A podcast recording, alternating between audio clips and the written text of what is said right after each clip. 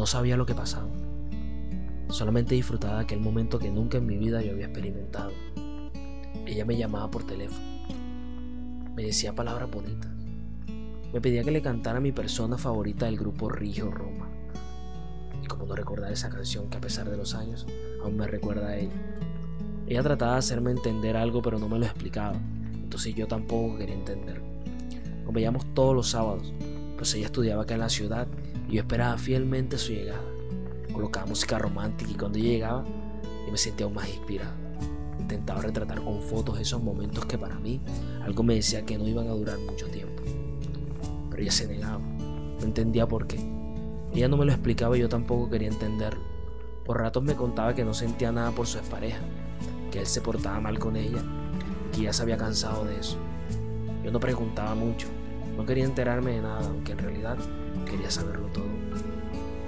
Una vez fuimos a la playa y mientras veíamos algo en el teléfono sentados en la arena, ella me miró a los ojos y me insinuó un beso. No sé qué me pasó, pero en ese momento me hice el desentender. Solo seguí mirando el teléfono, lo cual, al ya no estar con ella, me arrepiento. Ese mismo día logramos disfrutar de nuestro encuentro. Nos tomamos fotos divertidas y comprometedoras. Yo sin su consentimiento las publiqué en Facebook. Ella de inmediato me pidió que las borrara. Accedí a borrarlas sin entender lo que pasaba pero yo empezaba a sentirme un poco mal, porque yo sí quería mostrarle al mundo que me estaba enamorando. Llegué a casa algo desconcertado y solo me dediqué a dormir. Recuerdo que ese día había visita, una visita inesperada. Era una mujer que no conocía, nunca en mi vida la había visto.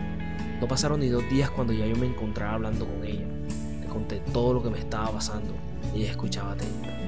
Una de las peores cosas que pude haber hecho sin saber lo que. Esa noche, por teléfono, mi persona favorita me pregunta que con quién he hablado de lo nuestro. Y digo lo nuestro entre comillas porque en realidad no teníamos nada que pudiésemos decir que teníamos. Le confesé que le había contado a alguien que acababa de conocer y me dijo con todo el cariño del mundo que no debía hacerlo. Aún no entendía por qué.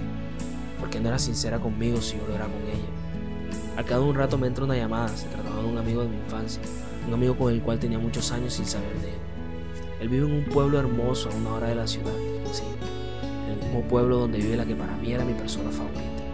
Me preguntó por ella, me contó que ella es el amor de su vida, que no quería perderlo, eran novios pero que ella estaba alejándose y que él no entendía por qué. Entonces era yo el que estaba entendiendo todo. Me confesó que aquella mujer de la visita inesperada ya le había contado todo, todo lo que yo días atrás ya le había contado a ella. Yo tranquilicé y le dije que no se preocupara, que ella estaba enamorada él, que era yo el que la pretendía y que nunca me prestó atención. Que salió conmigo para sentirse bien porque las cosas iban mal, que hiciera lo imposible por recuperarla, que era una hermosa mujer y una gran persona. No se sintió confiado al oír mis palabras, pero solo espero que me haya creído y que ella no haya tenido problemas por